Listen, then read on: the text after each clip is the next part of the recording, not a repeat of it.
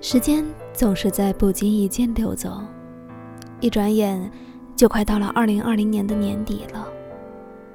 回想今年，有太多的感慨，也很荣幸在这个时间段能以这样的方式与你们交流，彼此鼓励，彼此倾听。在这里，仿佛就是一个网络树洞。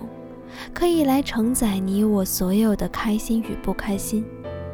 如果这里让你感觉到了舒心放松，那将是这档节目最大的骄傲。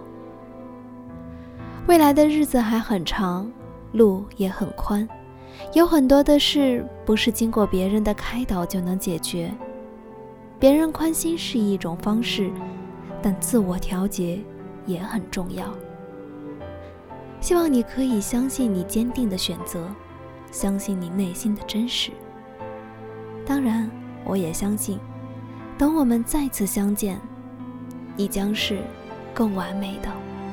青山不改，绿水长流，我们来日方长。